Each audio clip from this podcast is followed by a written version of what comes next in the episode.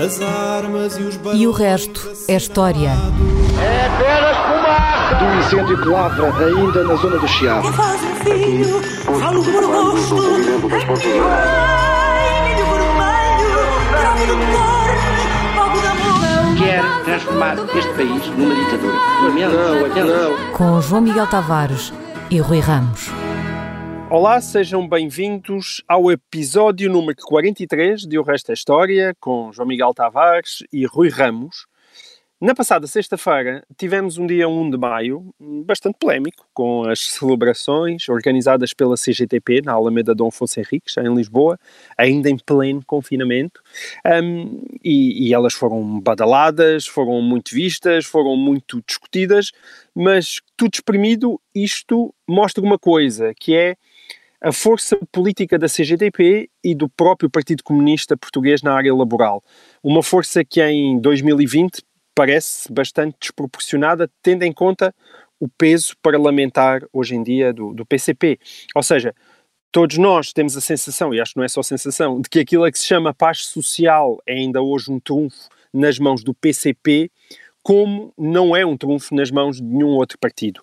E a pergunta que se impõe é esta: Rui, como é que o PCP conseguiu ganhar a força que tem no sindicalismo português? Como é que a manteve tanto no Estado Novo como depois em democracia? E porquê é que outras centrais sindicais, como a UGT, por exemplo, nunca conseguiram, em termos históricos, o mesmo protagonismo da CGTP? Eu acho que não será exagerado nem sequer perverso dizer que o predomínio sindical do PCP se deve ao Estado Novo, à ditadura salazarista. Uh, e isto por duas vias. Uh, por um lado, porque foi o Estado Novo que construiu os grandes sindicatos nacionais, sindicatos ligados ao Estado, com uh, meios, sedes e, outra, e outro tipo de património, que o PCP depois veio a usar para construir aquilo que hoje é a CGTP. Por outro lado, porque foi o próprio Estado Novo, sobretudo no fim, no governo, durante o governo de Marcelo Caetano, que permitiu a infiltração comunista dos sindicatos nacionais. Já tinha acontecido antes do 25 de abril de 1974. E depois, claro, os governos da Revolução, os governos provisórios, depois da Revolução de 25 de abril, consentiram no domínio desses sindicatos e até da, na, da área laboral pelo um, PCP.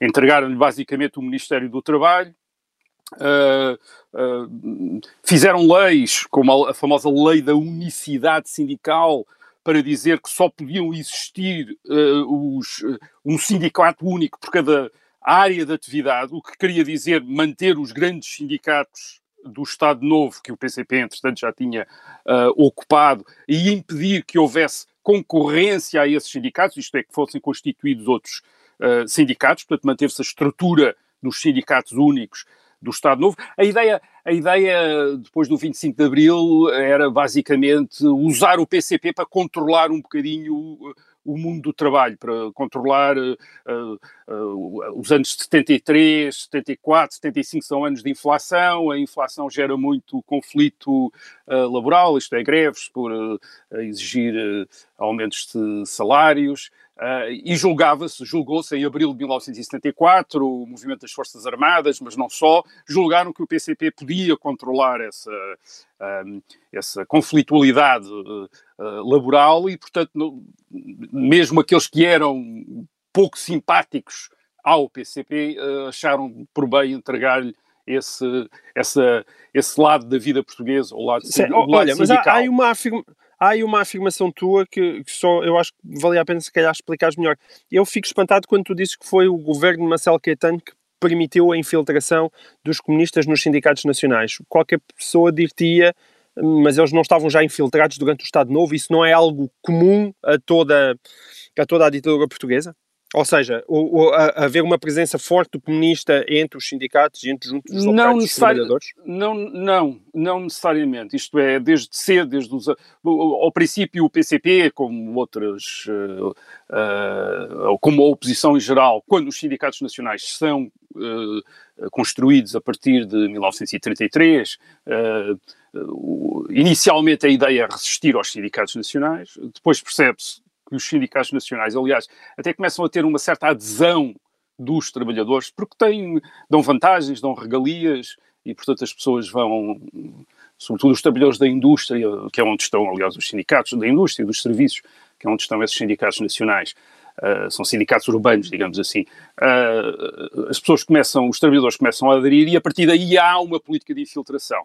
Isto é, há uma política de infiltração, só que essa política de infiltração era limitada no sentido que até uh, ao governo de Marcelo Caetano, até 1968, 69, as direções sindicais tinham de ser homologadas pelo Ministério, isto é, tinham de ser vetadas, digamos assim, quer pelo, pelo, governo e, e, e, e, pela polícia política também. Isto é, portanto, uh, indivíduos okay. uh, conhecidos ou suspeitos de uh, serem simpatizantes com a oposição, para além de, comunistas, certo. não poderiam entrar nessas direções. Ora bem, isso certo. é... Não ascendiam a cargos de poder. Há uma abertura do... a partir de 1969, 70, isto é, as direções deixam de precisar dessas autorizações e começam a poder ser verdadeiramente ocupados, os sindicatos e as direções de alguns sindicatos, sobretudo na área dos serviços, começam a ser ocupados por uh, portanto, direções conotadas com a, a, a, oposição de esquerda e uma oposição de esquerda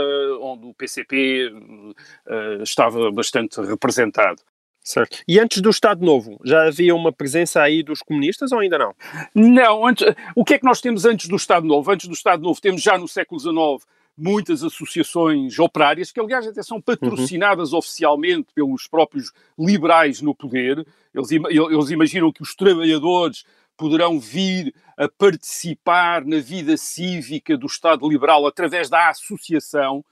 As associações são geralmente socorro, socorro mútuo, mais do que propriamente sindicatos, como nós os entendemos hoje, mas são bastantes, são, é um número muito grande, são seis, cerca de 600. Uh, ah, são, Porquê é, que há, porquê é que há tantas? Porque estão muito repartidas geograficamente, portanto não há associações nacionais, há associações em hum. Lisboa, hum. Em, no Porto, em Coimbra, quer dizer, é, é tudo localizado. Durante a Primeira República, o que acontece é que uma grande parte destas associações e depois os próprios sindicatos uh, caem sob uma forte influência anarquista, sobretudo em Lisboa e no Porto. Um, isto não era específico de Portugal, o mesmo acontecia em Espanha, onde o anarquismo também tinha uma forte presença no mundo sindical. Uh, nós, basicamente, na Europa, no princípio do século XX, temos uh, uma diferença entre o Norte e o Sul. No, no Norte, na Alemanha, na Inglaterra, onde há muita industrialização, onde há grandes concentrações de operários em zonas uh, de muita indústria, nós temos uh, sindicatos grandes e sindicatos que estão associados a uma atividade política parlamentar, através de partidos uh, como o Partido Social Democrata Alemão ou o Partido Trabalhista Inglês, que são uma espécie de frentes políticas destes sindicatos. Portanto, são sindicatos que fazem parte da vida pública e que participam uh, na, na vida política destes Estados representativos. No sul da Europa temos estes, uh, estes sindicatos de influência anarquista que precisamente se caracterizam por não quererem participar na vida pública daquilo que eles dizem que, é, que são os regimes burgueses. E isso aplica-se também à, por exemplo, à Primeira República Portuguesa depois de 1910. Temos um sindicalismo uh, contestatário, violento, que tem o mito da greve geral, isto é, de uh, provocar uma revolução através da greve geral, e que frequentemente um, se, cai na violência, isto é, no confronto com a polícia, no confronto com as autoridades, e as, as autoridades republicanas, os governos republicanos, reagem também violentamente. Uh, prendem imensos sindicalistas, uh, uh, intervêm nas greves para, uh, para uh, as sabotar, portanto, há um, há um forte conflito. e o, o, Estado, o Estado Novo, precisamente, ao acabar com os sindicatos anarquistas, o, o que faz é, é uh, substituí-los por estes grandes sindicatos nacionais que estão incluídos no regime corporativo. Isto é, liga, cria, portanto, um sindicalismo ligado aos acordos, às negociações e à participação uh, política. E é este tipo de sindicalismo que é mantido depois de 1974, depois da Revolução do 25 de Abril, agora a favor do Partido, uh, do partido Comunista. Portanto, como. E estás a dizer então que a CGTP, na verdade, aquilo que ela é enquanto estrutura foi criada por Salazar? É, de certa maneira, sim, é, quer dizer, é, é criada por Salazar e depois reforçada pelo, uh, pelos governos provisórios uh, depois de 1900 e, e 74, os comunistas, é até é discutível se os comunistas até eram a força principal nestes sindicatos. É provável que, por exemplo, católicos progressistas e mesmo socialistas independentes tivessem, e até outro esquerdista e outro, e aquele forças de extrema esquerda tivessem também uma grande importância no movimento sindical, mas é, é ao Partido Comunista que isto é entregue oficialmente e, portanto, o Partido Comunista tem essa tem essa vantagem. Portanto, o Partido Comunista oferece, em 1974, uma, uma ideia que é uma espécie de ideia corporativista soviética de um sindicalismo oficial integrado no Estado. Uhum. Este sindicalismo começa a ser contestado. Que não é porque partir... o Estado, deixa-me só dizer, não é porque o Estado também assim é muito ingênuo, não é? É porque ao Estado, como tu aliás já referiste, isto é, também o dá Estado interessava-lhe isto, o Estado jeito, queria é? isto, quer dizer, queria, achava que através do PCP controlava os sindicatos e, portanto, tinha menos problemas do que com um sindicalismo independente. Um sindicalismo independente era mais difícil de controlar, portanto, preferia ter os sindicatos disciplinados. Eu diria que esse raciocínio é válido até ao presente, não é? Ah, até certo ponto, quer dizer, mas a partir de janeiro de 1975 começa a haver uma resistência contra a chamada unicidade sindical, que na prática é uma resistência contra a influência do PCP nestes sindicatos únicos, quer o PS, quer o então PPD, depois PSD, sobretudo com base no setor dos serviços, o bancário, os escritórios, seguros, começam a contestar a liderança Uh, comunista da uh, CGTP. Há, já depois da, do, do, processo revolucionário em curso, do, em curso, do chamado PREC, há depois uma carta aberta destes sindicatos que não se revêem na direção comunista em 1976, e quando finalmente é admitido o pluralismo sindical, a partir de 1977, então surge o GT, com 47 sindicatos, em 1978, como rival da uh, CGTP. Uh, o que acontece depois para explicar este contínuo domínio do, uh, do PCP neste mundo sindical é, é um pouco o declínio do sindicalismo em Portugal, mas também nos outros países da Europa, mas em Portugal a partir de uma base mais baixa do que aquela do que na Alemanha ou na Inglaterra, portanto nota-se mais esse declínio do sindicalismo e a sua redução sobretudo em termos de sindicalismo politizado e contestatário ao setor do Estado, aos funcionários públicos, empresas de transporte, etc., onde o PCP continua uh, a dominar, apesar dos seus sindicatos uh, terem perdido gente, uh, perdido filiados ultimamente, mas onde continua a dominar e, portanto, esta impressão, que é uma de, do PCP como uma força sindical. repito, deve-o ao Estado Novo, deve-o à Revolução, e depois ao próprio declínio do sindicalismo. Isto é, o facto do, do sindicalismo estar em declínio também levou a que não aparecessem depois uh, concorrentes, concorrentes à, à, força sindical do PCP. Sim, estão agora a aparecer em novas áreas, não é? Mas isso é toda uma outra conversa. Agora estão, sim, é. começam a aparecer, mas às vezes muito localizados e através e de muito independentes, de é? determinadas empresas em, que, e de sindicatos independentes em setores Sim, com base pequenos. em tecnologia e com, utilizando os novos mais para uma nova, exatamente, exatamente. uma nova forma de reivindicação. Um, Rui, o, o ouvinte Francisco Lima já nos enviou anteriormente várias perguntas e toda a gente conhece o mail, pode mandar as suas, história.observador.pt e, e, tendo em conta que manifestamente o, Francisco aprecia esta área de estudo, pôs a ver as aulas de História do nono ano que agora são disponibilizadas semanalmente no espaço Estudo em Casa, que, que nós vemos na RTP Memória. E, e foi aí que o Francisco ficou com a seguinte dúvida, na sequência de uma afirmação de um professor sobre o fascismo e o comunismo. Uh, pergunta ao Francisco Lima: será que os extremismos políticos do século XX, no caso da direita, podem ser associados na sua origem a classes sociais de boa condição económica, alta ou média, e os extremismos políticos de esquerda a classe operárias e desfavorecidas? Esta é a pergunta e foi uh, uma afirmação que foi dita uh, nessa aula de História do nono ano. Uh, certamente não é nossa intenção começarmos aqui a fazer o fact-checking da telescola, não, mas parece-me... Mas, mas podíamos ser o polígrafo, o polígrafo do, do resto da história não, da, da telescola, mas, mas parece-me que ainda assim é uma pergunta que merece resposta, Rui, até porque atrevo-me a dizer que esta formulação aqui, dita desta forma, não prima pelo rigor, não é? Uh, vou começar por dizer uma coisa, que é, uh, nós todos, uh, todos os que somos professores, conhecemos a tentação de ajudar os alunos a compreender determinadas matérias, tornando as coisas mais simples. Uh, Sim, vezes... aliás, nós próprios fazemos isso, se calhar, todos Exatamente, e, e por vezes história, nessa simplificação perde-se uh, uh, a sofisticação dos argumentos, perde-se a complexidade dos assuntos. Portanto, não vou atirar pedras a ninguém por causa disso. Também é verdade que há várias visões da história e, e, e que por vezes não é o de o, o, um contraste entre certo e errado, quer dizer, é um contraste entre várias pers entre perspectivas de interpretação, umas melhores do que as outras. E neste caso, fazer corresponder os extremismos políticos dos anos 20 eh, e 30 à expressão de classes sociais, por exemplo, dizer que os ricos eram fascistas e os pobres eram comunistas, parece mesmo uma perspectiva muito pobre e que não ajuda nada a compreender o que se passou na, uh, na época. Uh, essa era uh, esse tipo de visão era a visão comunista. Para os comunistas, os ricos eram fascistas e os pobres eram, eram comunistas, por simplesmente porque ricos e pobres correspondiam a maus e bons. Isto é, os ricos eram maus e os pobres eram bons, portanto, se os pobres eram comunistas, os bons eram comunistas. Curiosamente, os fascistas tinham exatamente a mesma mitologia.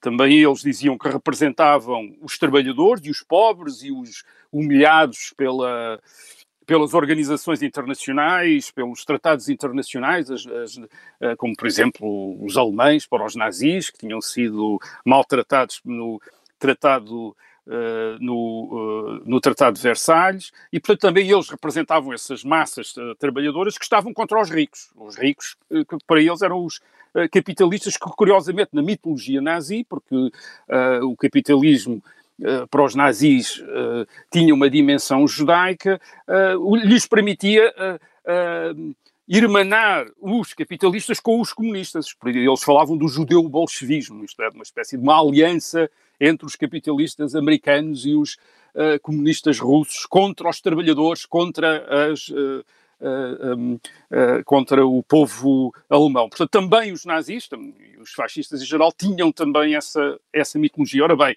Uh, não é com a mitologia comunista nem com a mitologia fascista que nós uh, percebemos o que é que quer que, seja sobre o que se passou nos anos uh, 20 e 30. O, que sabemos em relação aos anos 20 e 30 é que há uma deslocação social, uma transformação social, resultado da, da Primeira Guerra Mundial, da inflação, uh, que atinge as classes médias uh, fortemente, depois a recessão e a depressão, a, grande depressão, a, recessão dos anos 20 e depois a grande depressão de 1929 do princípio dos anos 30, que atinge, que atinge o operariado e coloca muita gente disponível para ouvir e até para se entusiasmar com propostas de refundação da sociedade, quer certo. Comunistas, quer uh, fascistas. Portanto, Nós só temos dois minutos, Rui, mas quer dizer, todos eles é, eram descontentes, não é? Quer dizer, tem isso Exatamente, o que comunistas e fascistas fazem, portanto, é dar uma voz, é dar um horizonte a estes eh,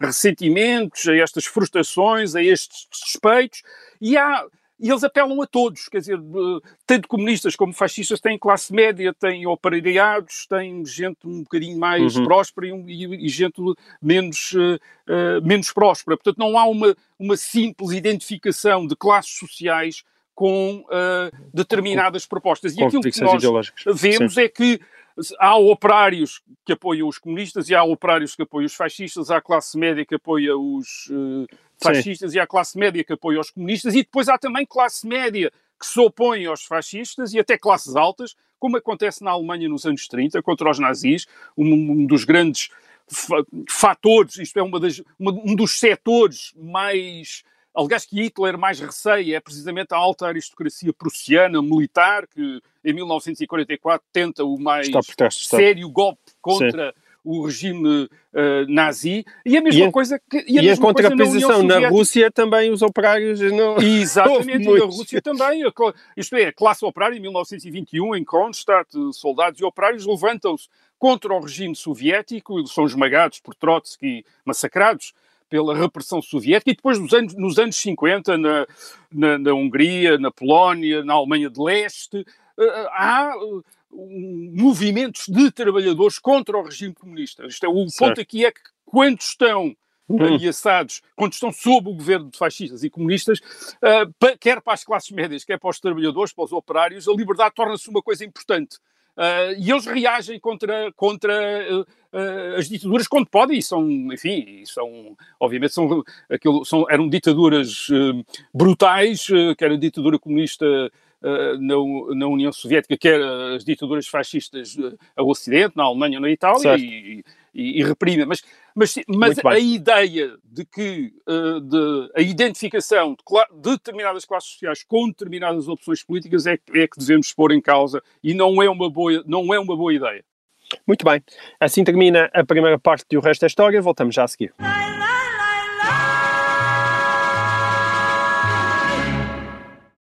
Olá, chamo-me Mariana Fernandes e sou jornalista da secção de desporto do Observador.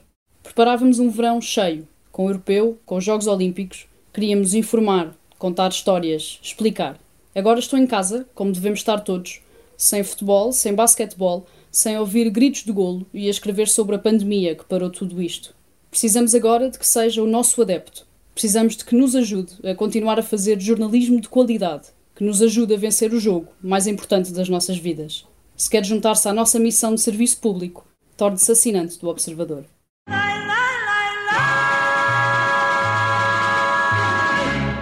Olá, sejam bem-vindos à segunda parte deste 43º episódio de O Resto da História. No próximo domingo, dia 10 de maio, passam 60 anos sobre o início da batalha e da queda de França durante a Segunda Guerra Mundial. No intervalo de mês e meio, foram menos de seis semanas, as tropas nazis conquistaram a Bélgica, a Holanda, o Luxemburgo e a França. Uh, muitas vezes existe a tendência de olhar para o início da Segunda Guerra Mundial como um contínuo, desde a invasão da Polónia em setembro de 1939 até à entrada em Paris, a 14 de junho de 1940. Mas, na realidade, não foi isso que aconteceu.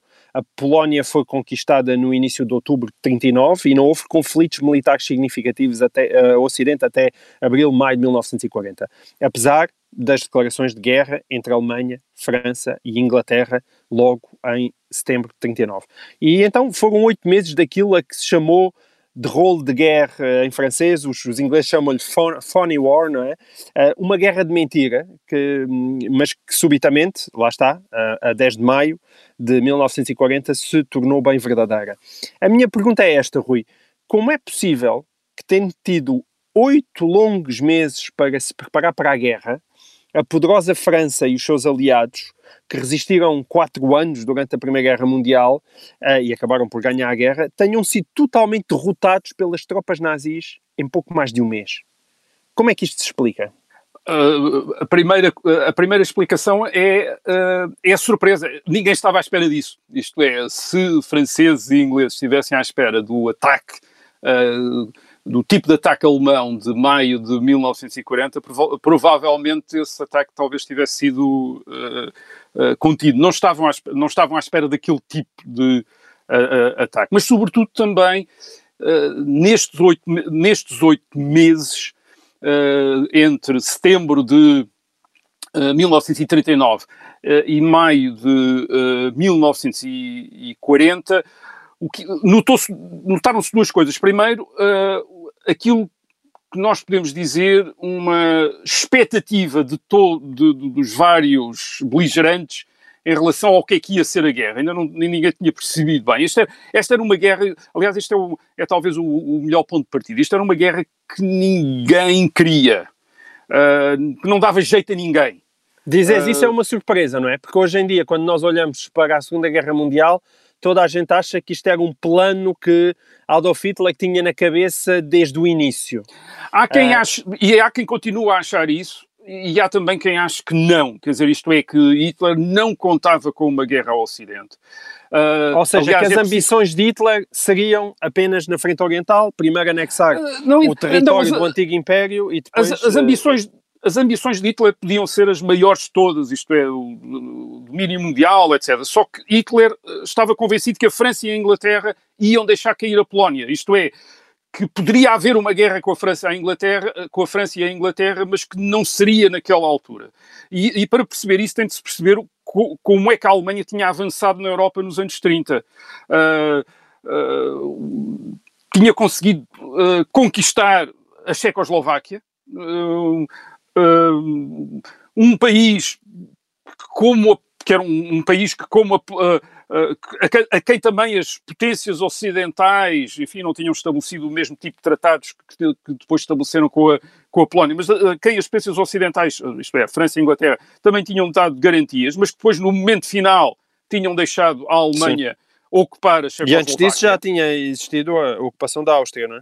Uh, Uh, sim, a, a, a, ocupação da Áustria, a reocupação de determinados territórios da própria Alemanha que estavam desmilitarizados e onde uhum. Hitler também mandou entrar o, o, exército. E além disso, em uh, agosto de 1939, Hitler julgava que tinha, tido, que tinha um, uma carta gigante na mão. Essa carta era o pacto de 24 de agosto com a União Soviética. Isto é, o Hitler tinha uma aliança com a União Soviética e, portanto, basicamente a Polónia estava completamente cercada pela Alemanha e pela, e pela União Soviética e, portanto, a, a ideia dele é que uh, no fim, no fim, no, no, em última instância, a Alemanha e a Inglaterra vão protestar, vão, vão fazer um, um certo barulho, mas não vão entrar em guerra. Aliás, o ataque alemão, que é um ataque no, do dia, de, dia 1 de setembro, eh, no começo imediatamente do dia 1 de, eh, de setembro de 1939, eh, leva a, coloca a Inglaterra e a França numa situação de expectativa, isto é, eles não declaram imediatamente guerra à, Alemanha, só dois dias depois, porque ainda esperam, e exigem, aliás, que a Alemanha cesse as operações militares na uh, Polónia. Uhum. Uh, portanto, As pessoas, se calhar, também, mais uma vez, às vezes é difícil colocar-nos naquela época. Uh, a verdade é que, bem, há, há, quem ache que isso até foi fundamental para a própria queda de França na altura, que é a memória da Primeira Guerra Mundial estar muito viva e da destruição que a Primeira Guerra Mundial tinha causado. Exatamente. Seja, ninguém queria entrar de novo numa coisa daquelas. Ninguém queria outra vez uma, uma situação de guerra de desgaste como tinha sido a guerra, uh, a Primeira Guerra Mundial na frente ocidental. Isto é, dois, uh, dois, uh, duas forças militares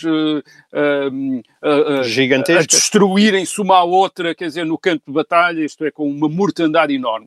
Havia uma grande relutância a entrar numa lógica numa lógica dessas. Isto, isto é tinha lado... passado uma geração, não é? Quer dizer, tinha passado, tinha passado uma geração. Sim, As sim, estavam vivas, não é? Toda Tinham passado 20, isto é, 20, 20 anos, anos, quer dizer, portanto, quer dizer que quem tinha combatido, na, a maior parte dos soldados que tinham sobrevivido à Primeira Guerra Mundial ainda estavam vivos em 1939. E, portanto, havia uma memória muito nítida. Os comandantes militares eram todos veteranos da Primeira Guerra uh, uh, Mundial. Mas, além disso, para compreender o que se passa estes... Uh, estes primeiros oito meses da Segunda Guerra Mundial, portanto, entre setembro de 1939 e maio de 1940, é preciso também compreender ainda outras duas, uh, outras duas coisas. Primeiro é que as potências ocidentais julgavam que tinham o tempo a favor delas. Uh, elas imaginam que a Alemanha não está em condições de fazer uma guerra longa, nem financeira, nem militarmente. Uh, os aliados têm mais recursos e, e julgam sobretudo, poder contar eventualmente com o apoio dos Estados Unidos, como na Primeira Guerra Mundial, pelo menos com o apoio económico e de, e de fornecimento. E, portanto, aquilo que os preocupa é fazer uma espécie de guerra de cerco e de bloqueio à Alemanha, aliás, como tinham tentado logo em 1914, durante a Primeira Guerra Mundial. mundial. E por isso, não há guerra, por exemplo, na frente uh, ocidental, no continente, entre a França e a Alemanha, mas há guerra no mar, há vários confrontos entre esquadras e barcos uh, uh, no Oceano Atlântico, e há, por exemplo, também guerra na Noruega. Em abril de 1940, a invasão da Noruega, que os alemães antecipam-se, mas os aliados também estavam a pensar em invadir a, a Noruega no sentido de estabelecer um cerco à, à, Alemanha. Uh, nós temos uma ideia, por causa do resultado da ofensiva alemã em maio de 1940 que a Alemanha estivesse melhor armada, que estivesse com mais recursos. Com os tanques e tudo Não isso. é verdade. Isto é, tanto a França como a Inglaterra têm os mesmos ou mais aviões do que a Alemanha, têm mais tanques e até melhor armamento do que a, do que a Alemanha. Por, por exemplo, em 1940 a Alemanha tem 1011 uh, aviões de caça e a Inglaterra tem 1032, portanto a Inglaterra tem um bocadinho mais de aviões de caça do que a Alemanha, mas mais importante do que os aviões de caça que a Alemanha e a Inglaterra têm em 1940 é o facto de, no ano de 1940, a Alemanha ter produzido, ter fabricado 1870 aviões e a Uhum. Inglaterra ter produzido 4.283 aviões, quase o, mais, Mais o do dobro dos, dos aviões que a Alemanha produziu. Portanto, os aliados se esperam, quer dizer, sabem que vão adquirir recursos, que têm meios, que têm uma relação até com o resto do mundo que lhes pode permitir, digamos que, estrangular a Alemanha. E é por isso mesmo que Hitler tem de recorrer a um golpe. Quer dizer, isto é, o Hitler é que não pode ficar sentado, isto é, tem, tem de tomar a iniciativa. Certo. Uh, a vantagem alemã, portanto, não está nos recursos, na- no- de ter mais recursos, mas está na maneira como usa esses recursos. E, e- e, essencialmente é no uso coordenado, que é isso que depois a ofensiva alemã de maio de 1940, a chamada Blitzkrieg, a guerra relâmpago, o uso coordenado de colunas blindadas apoiadas pela aviação. Uh, isso é permitido pelas inovações tecnológicas em relação à Primeira Guerra Mundial, isto é, por um lado, pela mecanização de, de- de veículos e depois pelas comunicações rádios, isto é, que permite uma coordenação que não tinha sido possível, e- isto é, uma coordenação entre forças Certo. militares que não tinha sido possível na E, Primeira Guerra e- Mundial. e- e grande que os franceses não foram capazes, não é? Exatamente, nem franceses, nem ingleses, em maio de 1940, em maio e junho de 1940, não são capazes de opor uma espécie de contramanobra a esta iniciativa alemã. E, e é uma, uma situação paradoxal no terreno, quando é examinado no terreno, é que os alemães, portanto, avançam eh, na Fra- eh, em França com estas vanguardas blindadas eh, que tentam cercar os exércitos eh, francês e inglês na Bélgica. Mas curiosamente sempre correndo o risco destas próprias vanguardas blindadas alemãs serem elas próprias cercadas. Aliás, isso é uma das explicações para o facto de, em meados de maio, eh, uma- em meados de maio de 1940, quando o exército eh, franco-britânico que, está, que entrou na Bélgica ah, acaba por ficar cercado e, e recua para Dunkerque, de onde depois será eh, evacuado para a Inglaterra, mas Uh, no momento em que o exército uh, aliado, os exércitos aliados chegam a Dunkirk,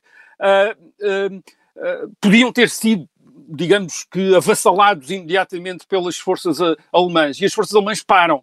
uh, Uhum. Do dia 24 ao dia 27, é o milagre de Dunkirk, quer dizer, que permite depois a evacuação. E param, uh, Hitler depois vai dar uma explicação posterior. Há um dizer que- mistério nisso ainda, não é? Há várias é, o Hitler, porque Hitler paragem. estabelece uma confusão. Hitler depois diz que parou para dar até uma possibilidade de ah, negociação, isto é, de, Uhum. de poder negociar. Quer dizer, porque de- ele diz, ele, ele diz sempre, não queria esta guerra, eu não queria esta guerra, esta guerra não queria e, portanto, queria, ah, queria uma negociação. Muito provavelmente essa não é a razão principal. A razão principal é que os próprios vanguarda alemã está tem medo de ter avançado demais e está, está exposta, quer dizer, está demasiado exposta. Isto é, o, estas colunas blindadas alemãs que rompem as linhas e entram em território inimigo, depois apoiadas pela aviação, também, eh, portanto, tentando cortar, digamos, eh, cercar e cortar o- os exércitos aliados que estão na frente, podem, podiam elas ser também cercadas, cercadas pelos exércitos aliados se houvesse capacidade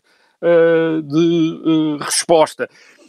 Em maio de 1940, repito, este truque resulta, isto é, os alemães têm de facto uma grande vitória, logo em maio, no fim de maio, conseguem provocar a evacuação do corpo, corpo expedicionário britânico hum, de, Fran- de- de França e depois, um- um- umas semanas depois, conseguem provocar o colapso do regime da Terceira República Francesa, que, dá, que é substituído por uma espécie de depois de, de novo regime encabeçado pelo Marshal uh, uh, uh, Pétain. Portanto, isto dá, convence os alemães que têm um, um grande um método infalível para ganhar uh, guerras. Aquilo ainda resulta depois de um tempo, mas, por exemplo, falha em 1941 na, uh, na União Soviética, onde esta guerra uh, relâmpago, precisamente até porque os soviéticos têm um espaço uma profundidade estratégica muito maior, portanto podem retirar muito mais do que os franceses e os ingleses podiam retirar em França, portanto podem retirar muito mais e, o, e, já não funciona tanto. Mas é curioso que a Alemanha, a Alemanha só pode ganhar eh, guerras relâmpago. Isto é porque, porque precisamente isto é, é, é um paradoxo. a Alemanha não é a potência mais forte em 1939, 1940, e por isso tem de arriscar muito mais. Isto é, tem Certo, meios e- para mas arriscar. i- isso não é, eh, muitas vezes lá está, não é assim que, que por acaso eh, a Alemanha nazi entrou na memória das pessoas. Não, porque a É- é- própria- é, uma espécie de eh, exército avassalador em meios e em tudo. E na verdade, aquilo em que eles foram avassaladores foi na sua capacidade estratégica, em Sim, na lugar. capacidade de estratégia e tática, quer dizer, e portanto há ali uma. ah, houve e, e também na sorte, quer dizer, tiveram sorte de Tiveram os sorte, aliados em, em maio de 1940 não terem conseguido, digamos, reagir, não, não conseguiram reagir. Tiveram ter outro, Aliás, há, há quem diga que foi mesmo um, um golpe enorme de sorte, até porque havia. e- e os, os, os, os alemães entraram hum, em França através das Ardenas, não é? Ah, que ninguém esperava, mas no entanto, para entrar através das Ardenas, que houve filas e filas e filas intermináveis e gigantescas de material militar alemão. Que supostamente até foram descobertos por alguns aviões de reconhecimento franceses, mas os próprios, ah, ah, o alto Estado francês não acreditou no reconhecimento dos seus próprios aviões e não reagiu a tempo, porque senão não reagiu. esse exército teria sido facilmente eliminado por um bombardeamento coordenado. Sim, isto é, se os exércitos, se os exércitos aliados tivessem, se, uh, se os exércitos aliados tivessem uma maior coordenação, e também é preciso pensar que estávamos a falar contra a Alemanha estão uh, dois países, dois, dois exércitos, isto é, ingleses e franceses, que têm também dificuldades de coordenação entre si, quer dizer, uh, isto é, não só não têm as táticas, isto é, o tipo de táticas usadas pelos, uh, pelos alemães e não estão, por exemplo, uh, enquanto os alemães têm os seus recursos blindados, tanques, concentrados em uh, colunas, o- os franceses têm os seus tanques, que são melhores que os tanques alemães, mas têm os tanques espalhados como uh, elementos de apoio uh, às várias unidades militares, portanto não têm aquelas colunas blindadas como têm os, os alemães. Portanto, os franceses e ingleses não têm a mesma capacidade de reação, de- de- não têm a, a mesma capacidade de ação que têm uh, uh, os alemães, e depois, há um, e depois o resto é a mitologia, quer dizer, isto é uma, uma, parte da, da, força alemã está baseada neste mito da invencibilidade alemã. Isto é que eles tentam criar, isto é, de grandes conquistadores, irresistíveis, e, e daí também que eles sofram tanto depois com as primeiras derrotas, eh, eh, sobretudo na Rússia, quando as coisas correm mal, aquilo é muito desmoralizante, porque eles não estão habituados a perder. Isto é, ou antes, eles não podem perder, eles só podem ganhar. É essencial estarem sempre, estarem sempre a, a ganhar. Mas mesmo o grande problema da, da Alemanha, e isso vê-se imediatamente em 1940, naquele momento que é o do seu maior triunfo, é que nem mesmo a vitória lhes chega. Ah, eles ganham em maio, junho de 1940, ah, oferecem depois um armistício à, à França, que a França aceita, mas nem assim conseguem garantir, digamos, os seus eh, um, uma posição confortável. Um, primeiro porque a Inglaterra continua a guerra. Uh, uh, eles tentam, uh, ou antes, o Hitler mostra- mostra-se até disponível para uma, uma- qualquer negociação para pôr termo à guerra. Um, uh, em Inglaterra, no próprio governo, há algumas dúvidas, alguma, de- alguma discussão, mas a partir de determinada altura é muito claro que não é possível negociar com a Alemanha. Isto é, não é possível negociar com uma potência governada por gente, os nazis, que já tinham dado uh, provas de que não respeitavam acordos nenhums, isto é, não era possível negociar com eles e que, além disso, aliás, durante mesmo a guerra, sobretudo durante o começo da guerra, sobretudo na Polónia, tinham uh, praticado atos de brutalidade que tornava difícil lidar com isto, é, negociar com eles como gente de, como gente de bem. Uh, e mesmo, uh, isto é, estes, uh, os, mesmo em relação à França, embora haja alguma colaboração num, da parte das novas autoridades francesas, de, de, do chamado regime de Vichy, nunca há uma colaboração fiável. Isto é, a Alemanha não fica à vontade em 1940, 41. E daí uma nova iniciativa, uma nova jogada, isto é, uma sucessão de jogadas cada vez mais arriscadas, que é a guerra contra a União Soviética em junho uhum. de 1941, que é o resultado de, em 1940, aquilo não ter, de facto, corrido bem. Eles precisam depois de. Isto é, Hitler julga que precisa de conquistar a União Soviética para garantir, para, digamos, provar aos, aos, ao, aos aliados, à, à, França, mesmo, que a, mesmo uma França ocupada e colaboracionista, para provar à Inglaterra ainda que continua na guerra, e também para provar aos Estados Unidos que não, não podem contar com a falta de recursos eventual, uma eventual falta de recursos da Alemanha, porque uma vez que teria conquistado uh, a Rússia. Portanto, isto, isto dá a ideia. Em resumo, portanto, em 1939-40, durante aquela drôle de guerra, quer dizer, entre. Uh, o, o, que os, o que cada um deles faz, isto é, franceses e ingleses de um lado e alemães do outro, é aquilo que lhes compete.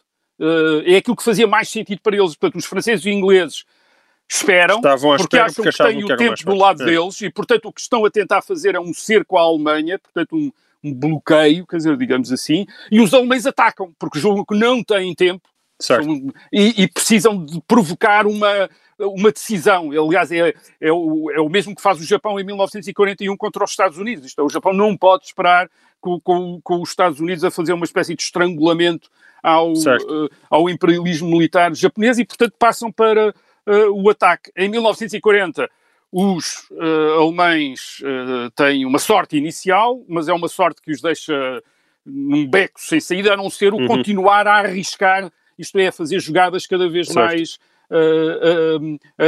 arriscadas. Ok, tiveram sorte uma vez, mas não voltaram a ter mais nenhuma. é assim que termina este episódio de O Resto da História e cá estaremos de novo para a semana. Conto convosco. Até lá. As armas e os E o resto é história. É apenas fumaça! Do incêndio que lavra ainda na zona do Chiado. faz um filho, falo por rosto.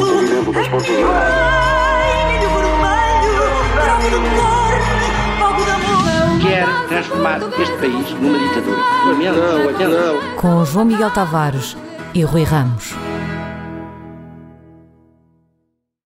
Obrigada por ter ouvido este podcast. Se gostou, pode subscrevê-lo, pode partilhá-lo e também pode ouvir a Rádio Observador online em 98.7 em Lisboa e em 98.4 no Porto.